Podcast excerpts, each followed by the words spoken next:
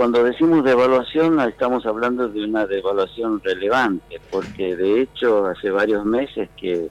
existen micro devaluaciones que van siguiendo el ritmo de la inflación doméstica. O sea, primera cuestión, o sea, no se trata de no devaluación o devaluación, sino de grado de devaluación, ¿no? Eh, yo creo que ahí está puesto el debate. Hecha esa aclaración, Ariel, eh, yo creo que es necesario por escucharlos a ustedes en la misma introducción.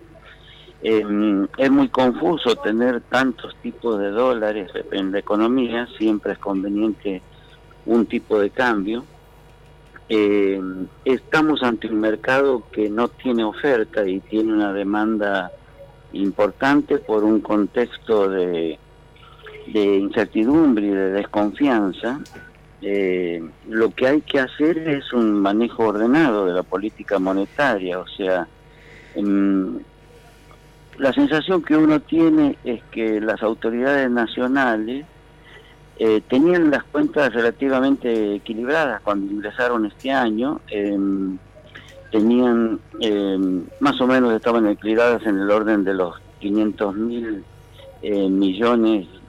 em, por mes. Y luego, bueno, eh, apareció la pandemia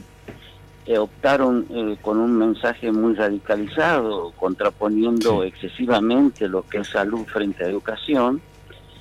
y, optaron por una cuarentena muy estricta, eh, sin haber hecho un relevamiento de actividades, de probabilidad de contagios en actividades, de contribución de cada actividad al producto, que hubiera podido llevar a una cuarentena menos estricta de movida, y, contraponiendo menos ese mensaje de salud versus eh, economía a toda costa, eh, yo creo, y sin testeos suficientes, ¿no? Yo creo que todo eso ha hecho que sea una cuarentena muy extensa, que además el país em, aún no había terminado la renegociación de la deuda externa en moneda extranjera y por lo tanto no disponía de crédito y tampoco había, en nuestro país eh, históricamente nunca tuvo la conducta de tener un fondo de contingencia al estilo del que generó Chile con el cobre o Noruega con el petróleo y poder afrontar una contingencia de esta envergadura, al menos parcialmente con ahorros, ¿no? Sin esas dos herramientas, ni crédito ni ahorro, solo quedaba la herramienta de peor calidad, la de la emisión monetaria. Eh, hubo que hacer uso de ella eh,